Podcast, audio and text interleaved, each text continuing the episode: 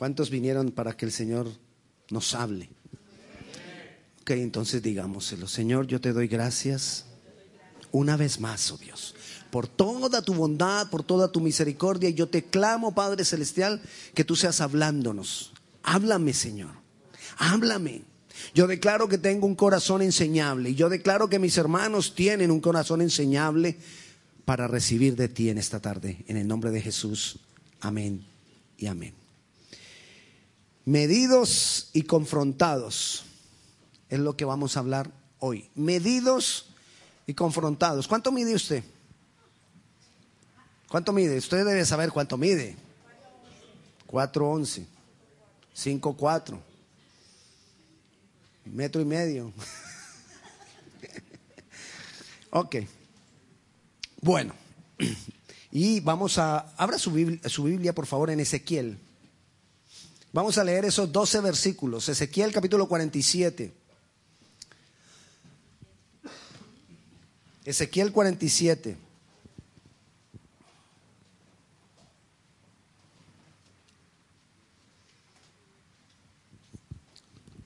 ¿Ya lo tiene?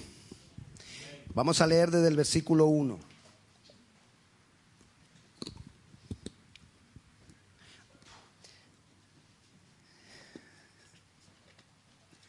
Yo ya iba a empezar a leer en, parte, en otra parte. Estaba en, en Juan.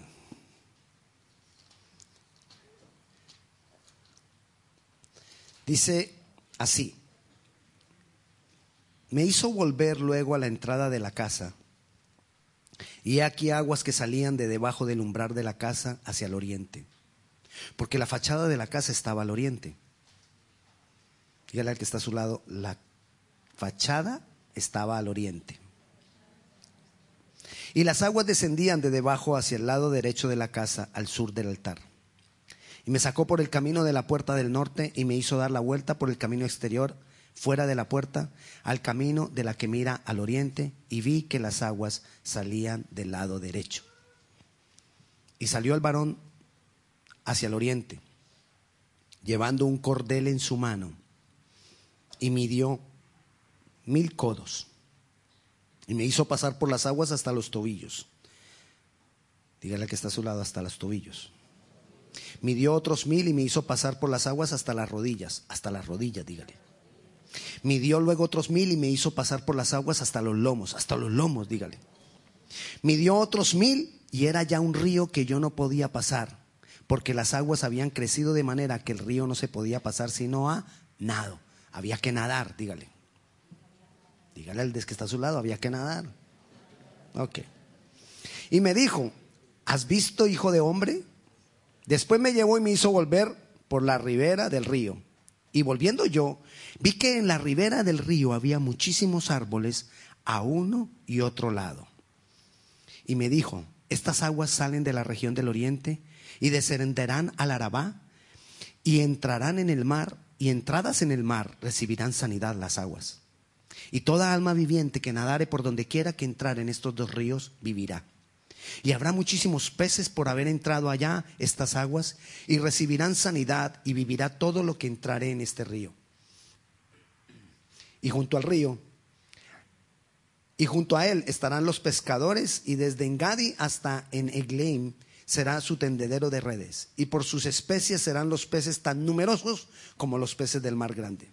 Sus pantanos y sus lagunas no se, no se sanearán, quedarán para salinas y junto al río, en la ribera. A uno y otro lado crecerá toda clase de árboles frutales. Sus hojas nunca caerán, ni faltará su fruto, y a su tiempo madurará, porque sus aguas salen del santuario, y su fruto será para comer, y su hoja para medicina. Uno de los grandes propósitos de Dios con nosotros es que crezcamos en el conocimiento de Él. Dios quiere que todos nosotros crezcamos, que todos nosotros seamos transformados, que no seamos iguales de cuando, él nos, de cuando lo conocimos, sino que vayamos en un proceso de transformación. Y son las aguas que salen del santuario lo que nos va a transformar nuestras vidas.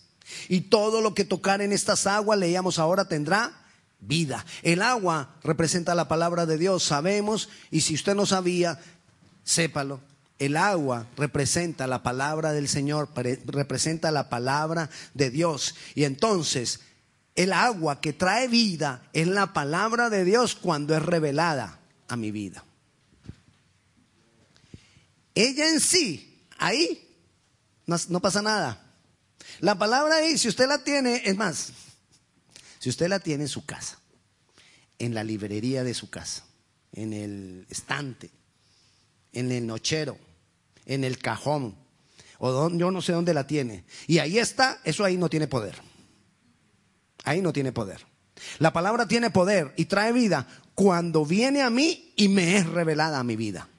Ahí la palabra trae vida. Y Dios nos dejó la palabra para eso, para que trajera vida sobre nosotros. El agua entonces representa la palabra y la palabra revelada a nosotros representa lo que es vida. Y Dios quiere que nosotros aprendamos a nadar en medio de la revelación de su palabra. Dios quiere que nosotros nademos en la revelación de la palabra. Es decir, que cada vez podamos entender más y más de la palabra de Dios. Dios quiere que nosotros nos mantengamos en ese proceso.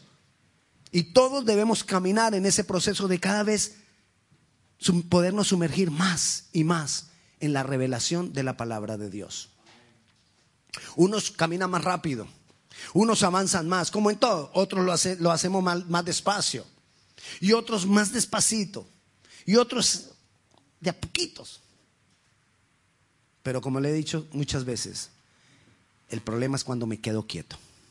El problema es cuando no avanzo. El problema es cuando me estanco. Porque cuando me estanco empiezo a morir. Porque cuando me estanco entonces dejo de recibir vida. Y la palabra trae dinamismo a mí que me da vida. Entonces yo necesito eso. Vamos a analizar e-, ese proceso que acabamos de leer y vamos a volver rápidamente al versículo 3. Y dice, y salió el varón hacia el oriente y llevando un cordel, un cordel en su mano y midió, o sea que era un cordel para medir. ¿Cómo le decimos nosotros aquí al cordel para medir? Metro, o una cinta de medir, o un tape de medir. Bueno, eso. ¿Qué va a hacer una persona cuando empieza a tomar medidas? Cuando alguien empieza a tomar medidas en una casa, usted imagínese que usted pasa por una casa y están tomando medidas de todas las paredes, de todo. ¿Usted qué se imagina? ¿Qué va a pasar? Que la van a remodelar, algo le van a hacer. O sea que cuando Dios viene a medir, es porque algo va a hacer. Dios no mide por medir. Y entonces el varón empezó a medir y entonces le muestra a Ezequiel, está tomando medidas. Dios nos quiere medir. Dios te quiere medir a ti, Dios me quiere medir a mí constantemente, porque Él constantemente quiere hacer reformas en mi vida. Cuando alguien está midiendo, viene una reforma, viene un cambio, algo va a pasar. Por eso Dios nos quiere medir constantemente. Ahora, ¿qué es medir? Medir es comparar algo con un patrón de medida. El patrón de medida es el cordel. El patrón de medida es el tape. El patrón de medida es el metro que nosotros llamamos. El patrón de medida es la cinta para medir. Ese es el patrón. Y todo lo comparamos con ese patrón para decir, de aquí a allá hay 12 pulgadas. Así, 12 pulgadas.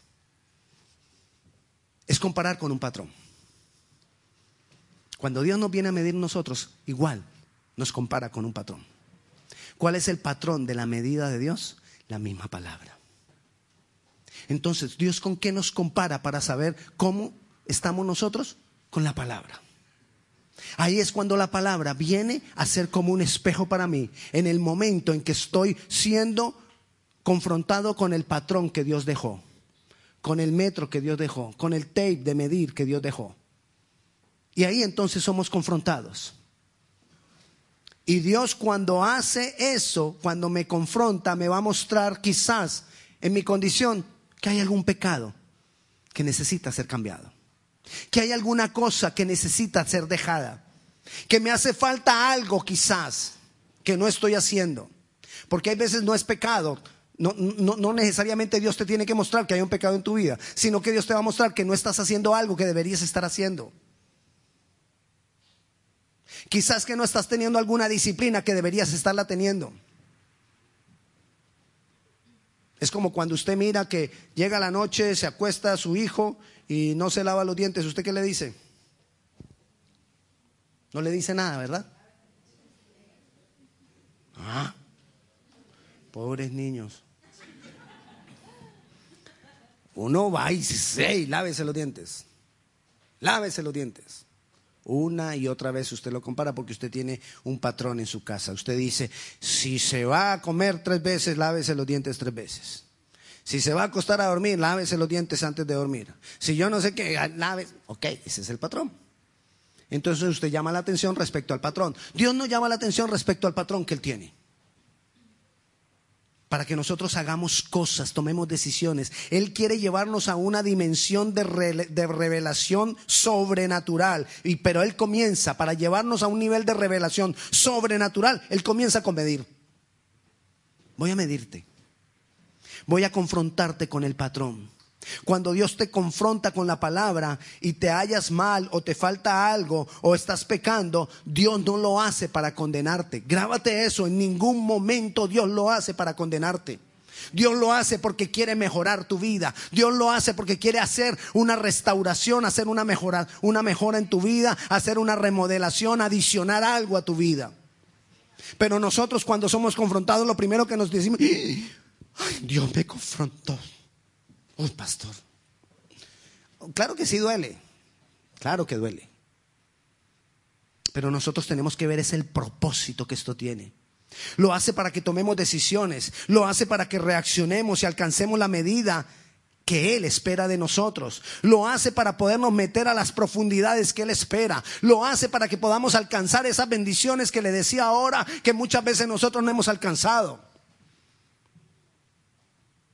Hay bendiciones que están más adelantito. Es como cuando usted llega a la, playa, ¿no? Llega al mar. ¿No, no han ido al mar? Pecado. Bueno, el próximo verano. Es como cuando usted va al mar y entonces usted se mete a la, agüita y hasta los tobillos. Imagine que la bendición está más adelantito, donde la agüita da a las rodillas.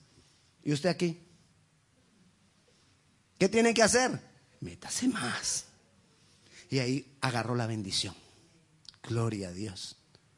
Cuando usted agarra esa bendición, se le abren los ojos, se le abre el entendimiento. Y entonces, como se le abren los ojos y se le abre el entendimiento, ve que más adelante, donde el agua da los todos los lomos, hay otra bendición. Y entonces usted qué dice? Ah, yo voy. Y agarra la otra bendición. Ahí tiene mayor revelación, mayor entendimiento, se le abren los ojos y entonces ve otra bendición que está más allá y que dice, hey, esa hay que agarrarla a nado. ¿Y usted qué dice? Yo voy, yo me meto, eso es para mí, yo lo agarro, ya sé que puedo. Volvamos al mismo ejemplo. Me meto hasta los tobillos. ¿Será que las olas no traen la bendición para acá? Está frío. Yo como que espero. Y espera. Hermano, no me puede pasar. Usted que está allá, no me puede pasar la bendición. Es personal. Ven por ella. Ay, no, yo espero. Yo espero. Yo espero. Y pasa el tiempo. Y pasa el tiempo. Dios quiera que esa bendición no estuviera en una caja de cartón, porque se le dañó, la dejó pasar. Pero la mayoría de bendiciones están ahí esperando, esperando. Nosotros determinamos el tiempo. Pastor, ¿por qué yo no he alcanzado tal bendición? Una, quizás no te has dejado ser confrontado. Dos, fuiste confrontado y no tomaste la decisión de cambiar. Tres, no crezco. Cuando yo no me dejo confrontar, no tomo la decisión que tengo que tomar cuando soy confrontado y no crezco, no soy promocionado y no alcanzo muchas de las cosas que hay dispuestas para mí aún desde antes de que yo naciera. Están ahí. Dispuestas. La voluntad de Dios las dispuso para nosotros. Pero volvamos aquí al, ejemplo. ¿De dónde salen las aguas? ¿Por dónde vendrá la revelación? Dice que las aguas salen del santuario. Dice que las aguas salen de la presencia de Dios. De ahí salen las aguas. De ahí salen esas aguas y... ¿Recuerda que decía por, que, que por el, la fachada estaba para dónde? Lo primero que le dije que le repitiera que estaba a su lado. Al oriente. Ok, este es el tabernáculo alrededor del tabernáculo, Dios le dio la orden a Moisés que instalara las doce tribus de Israel. Pero frente a la puerta, por el lado del oriente, habían tres tribus, había tres tribus por cada lado. Frente a la puerta, por el lado del oriente, frente a la, a la fachada, la que estaba en la mitad, en todo el frente de la puerta de entrada, era Judá. Y la tribu de Judá, de donde vino Jesús quiere decir alabanza, adoración. Tú quieres y necesitas meterte y profundizar en la palabra de Dios adorando al Señor. Las dos cosas tienen que ir juntas. Adorar no es solamente cantar. Cantar es un medio para adorar. Pero adorar es más que cantar.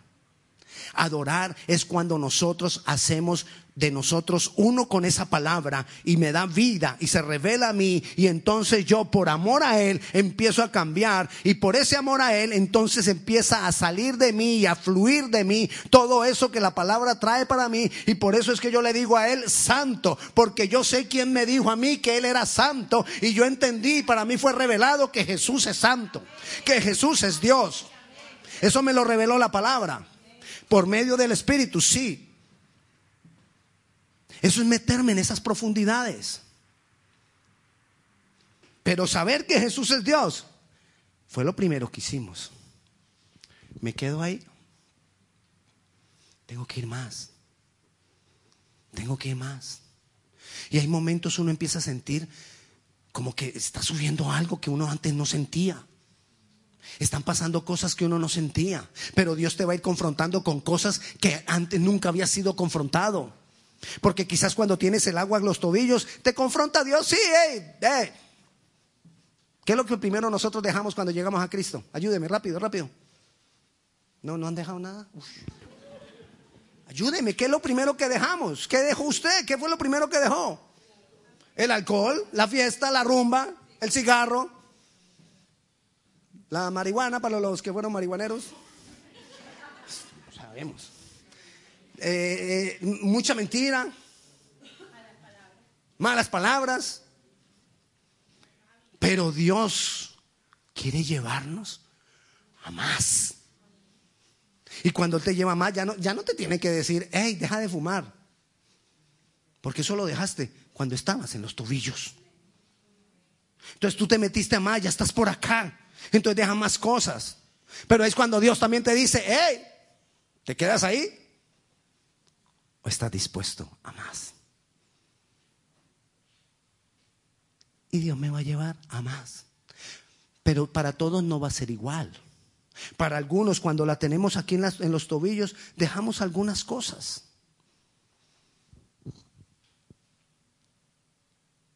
El orgullo, la falta de perdón, pero otros dejan el orgullo y la falta de perdón ya cuando están más acá porque es que necesita más revelación, otros la dejan un poquito más acá. Pero el hecho es que vayamos avanzando, que no nos quedemos ahí, porque Dios tiene promoción para ti.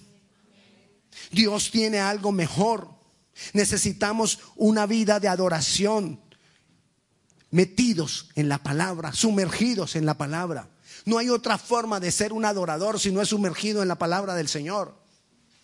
Por eso la mayoría de canciones que nosotros cantamos hablan de la palabra de Dios, de lo que dice la palabra del Señor.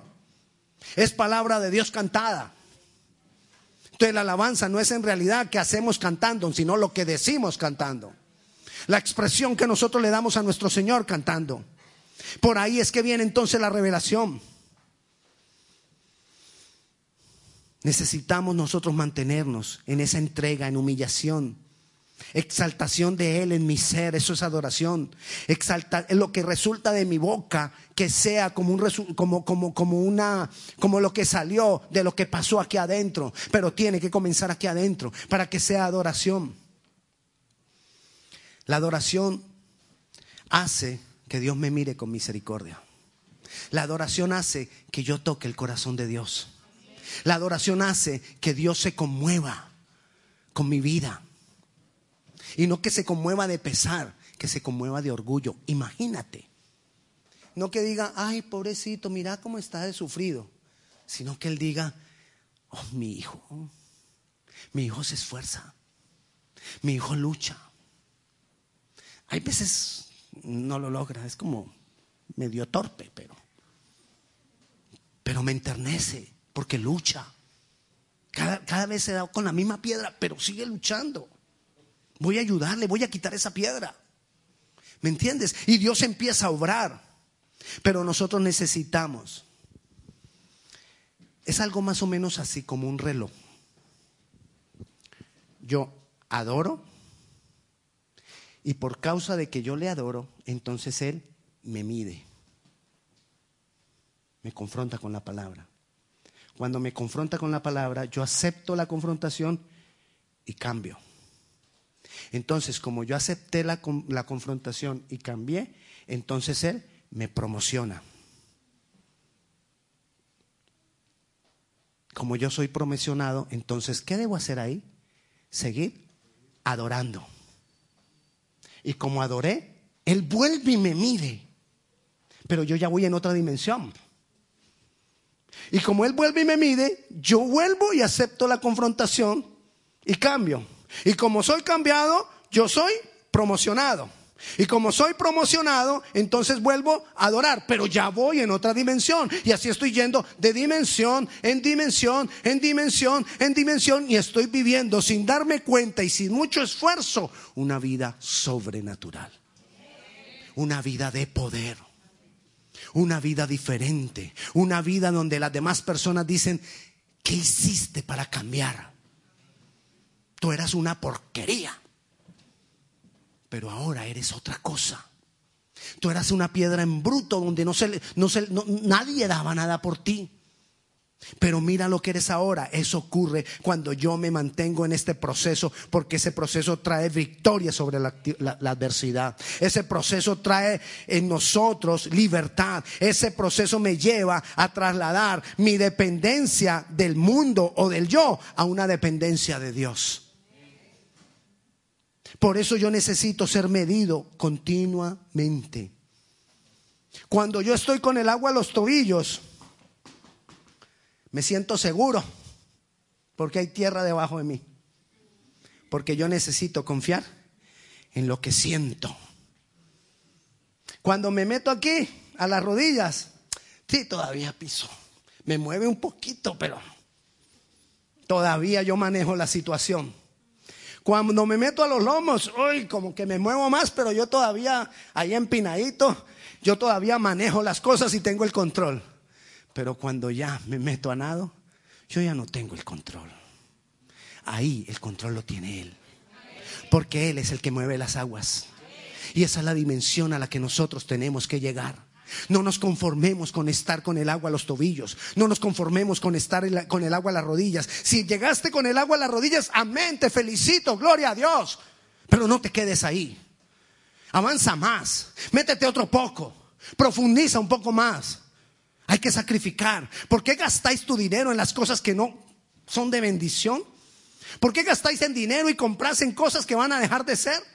¿Por qué no gastas dinero y tiempo en lo que te va a llevar a esas profundidades para que tú puedas ver la gloria de Dios? Porque siempre cuando nosotros estamos aquí sabiendo que la tengo a los tobillos y que yo puedo pisar bien, todo lo que yo pienso es, bueno, y, eso que voy a hacer, ¿cómo, ¿cómo me conviene? ¿Será que si hago eso entonces Dios me va a dar más dinero? Porque ahí sí me meto. Intenta. Y vas a ver que no avanzas ni un paso. Porque sigues pensando en ti. Y para empezar a dar pasos yo tengo que dejar de pensar en mí. y empezar a pensar lo que Él tiene allá. Menos dependencia de mí mismo. Menos dependencia. Vayamos al versículo 6. Y me dijo, ¿has visto, hijo de hombre? O sea, hasta ahí llegó una revelación. Y luego ahí comienza otra revelación que Dios le da directamente a Ezequiel. Y le dice, y volviendo yo vi, el versículo 7, que en la ribera del río había muchísimos árboles a uno y otro lado. Y me dijo, estas aguas salen de la región del oriente y descenderán al Arabá y entrarán en el mar y entradas en el mar recibirán sanidad de las aguas. Esa es otra visión. ¿Qué pasa ahí? Dice que él vio el río, ahora hay un río que está andando. Ese río, por donde va el agua, que sigue siendo la palabra de Dios, ese río es la iglesia, la cuenca del río es la iglesia, el agua es la palabra, la cuenca del río es la iglesia. ¿Qué forma la cuenca de un río? ¿Qué le da fortaleza a la cuenca de un río? ¿Qué hace que la cuenca del río mantenga el río en su curso y no se salga de ahí? Las raíces de los árboles que hay al lado y lado del río. Los árboles somos tú y yo los árboles arraigados a la orilla del río son, los, son lo que sostiene la iglesia. Tú y yo somos la iglesia, tú y yo formamos la iglesia, tú y yo formamos el cauce del río por donde viene esa agua. El mar allá es el mundo donde hay multitud de peces, todo tipo de peces. Y nosotros somos los encargados de hacer de que esas aguas lleguen allá, de que la palabra llegue allá a ese mar. Y todo lo que tocar en esas aguas tendrá vida. Pero si tú y yo no hacemos nuestra parte, no ocurre. Ya no podemos pensar en mí. Ya no puedo pensar en que es algo personal, mío no más. Ahora ya es algo de, de, congregación, es algo de nosotros juntos. Es algo de que yo tengo que estar arraigado, es algo de que yo tengo que estar plantado, es algo de que yo tengo que tener responsabilidad, es algo de que yo tengo que tener compromiso. Qué rico es venir los domingos y no tener ningún compromiso. Ve, ¿habrá, ¿habrá servicio hoy? ¿Vos sabés? ¿Por qué? Porque no hay ningún compromiso. Yo voy, yo no me doy cuenta ya qué pasa, yo solo quiero ir a oír palabras. A mí me gusta cómo habla ese tipo. Es entretenido.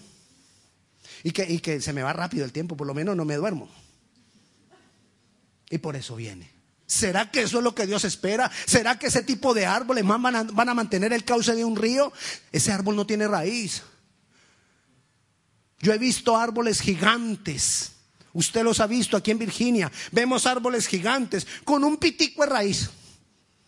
Y cuando viene un viento, ¿qué pasa? Usted ve ese árbol volteado y era una cosa así. Un arbolote. Volteado en el piso con unos tres pelitos. No me mire con unos tres pelitos de raíz. Con tres pelitos de raíz. Y eso era todo lo que sostenía. Cualquier viento que, venga sobre ese árbol lo derriba. Y así están las vidas de muchos en la iglesia. No aquí, gracias a Dios. en otra iglesia, en otra. Una lejos de acá. Así está la vida de muchos en la iglesia que espiritualmente uno cree que están fortalecidos, que tú crees que están bien, se ven como bien. Y uno dice, no, ese habla de la palabra de Dios, ese dice que conoce, él dice que hace, hace, hace 20 años conoció a Jesús. No, no, no, ese tipo está... Señor, trae un cordel y mídele la raíz. A ver qué raíz tiene. Y tiene centímetros de raíz. Hay que medírsela en centímetros porque en pulgadas ni alcanza. En menos de pulgadas. Eso es como tres octavos. De verdad. Y eso pasa. Porque no hay compromiso. Pero ahí habla de árboles arraigados, árboles que echan raíces. Y ahí llegamos al versículo 12. Del versículo 12 ya, ya, ya, hace varios meses estuvimos hablando de los árboles de justicia. Yo no sé si usted lo recuerda. Pero dice ahí, junto al río y en la ribera A uno y otro lado crecerá toda clase de árboles frutales, toda clase de personas como tú y como yo, que estamos echando raíces en la iglesia. Toda clase, dice toda clase porque tenemos diferentes dones, porque tenemos diferente llamado, porque tenemos diferente ministerio. Pero Dios te está esperando porque Él te tuvo en cuenta a ti para algo que Él va a desarrollar en este lugar. Si no, no te hubiera traído. Obviamente el primero tiene que restaurar. Es obvio pero te trajo con un propósito. Y dice que crecerá toda clase de árboles frutales. Su hoja nunca caerá. No habrá sequedad. No habrá esa angustia, no habrá esa, esa, esa opresión que nos tira al piso. Esa opresión que nos tira al piso es porque hay sequedad. Es porque estamos lejos del río. Cuando las raíces son echadas en el río, tenemos de dónde alimentarnos continuamente. Pero cuando el árbol está lejos del río y por debajo, por allá, no hay ninguna aguas subterráneas, el árbol se seca. Sus hojas se caen. Sus hojas nunca caerá ni faltará su fruto. Dios está esperando que nosotros demos fruto de arrepentimiento. Dios está esperando que nosotros demos fruto de justicia. Dios está esperando que nosotros demos fruto de la palabra. Que Dios está esperando que nosotros demos frutos en las relaciones. Dios está esperando que los maridos den fruto en la casa y que las mujeres den fruto en la casa. Que los hombres amen a sus mujeres y que sus mujeres se sometan a los hombres. Dios está esperando que demos fruto. Dios está esperando que nuestros hogares sean ejemplares. Dios está esperando que nuestros hijos sean hijos de principios. Dios está esperando todas estas clases de los árboles que han sido plantados junto al río. ¿Y tú? ¿Tú qué? No, pastor, aquí bien. Nos vemos el próximo domingo. Y dice, a su tiempo madurará, avanzará, se meterá más. Tú no vas a lograr madurez si tú no te metes en esas profundidades. No hay madurez. No la hay. Puedes tener conocimiento de la Biblia, puedes tener información de la vida cristiana, puedes tener mucho bla, bla, bla, bla, bla, bla, bla, bla, bla. Pero eso no es madurez.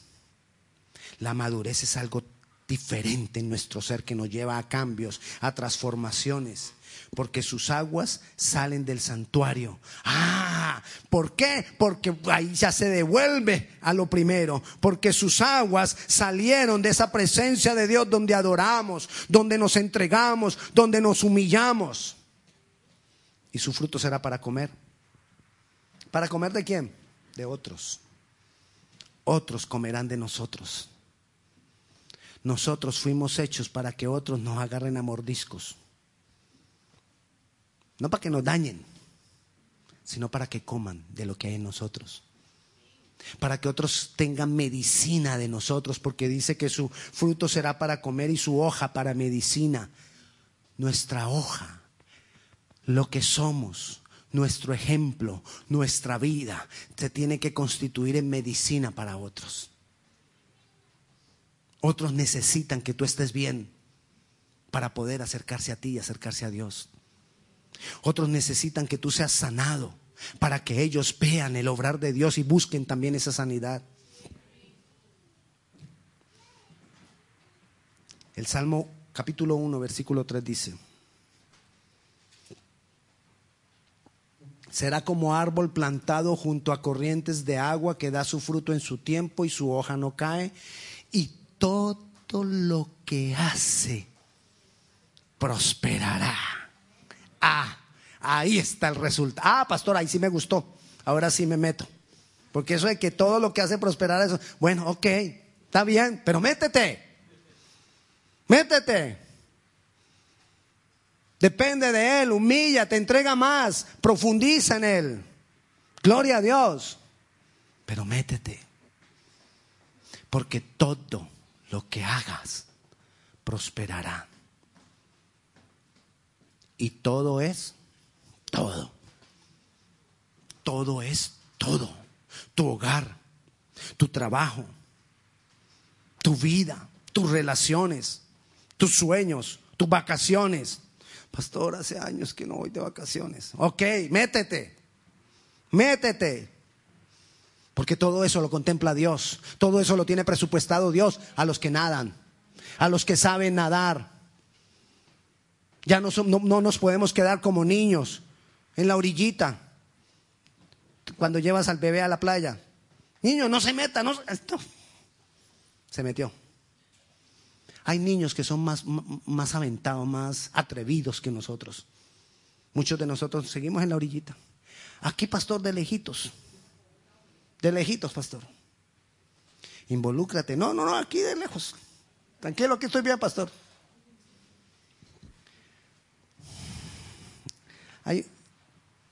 vamos a orar. Vamos a orar y si Dios te habló, déjate medir. Si Dios te habló, busca el cordel para ser medido. Busca la palabra. Si Dios te habló, avanza. Es un ciclo de madurez. Ser medido, confrontado, aceptarlo, cambiar, ser promocionado, volver otra vez a adorar, ser medido, cambiar, ser promocionado, seguir adorando. Es un proceso que te va a llevar en una dimensión cada vez mayor. La dimensión del poder de Dios, la, la, dimensión de la vida, la dimensión de lo grandioso que Dios tiene para nosotros. Pongámonos de pie.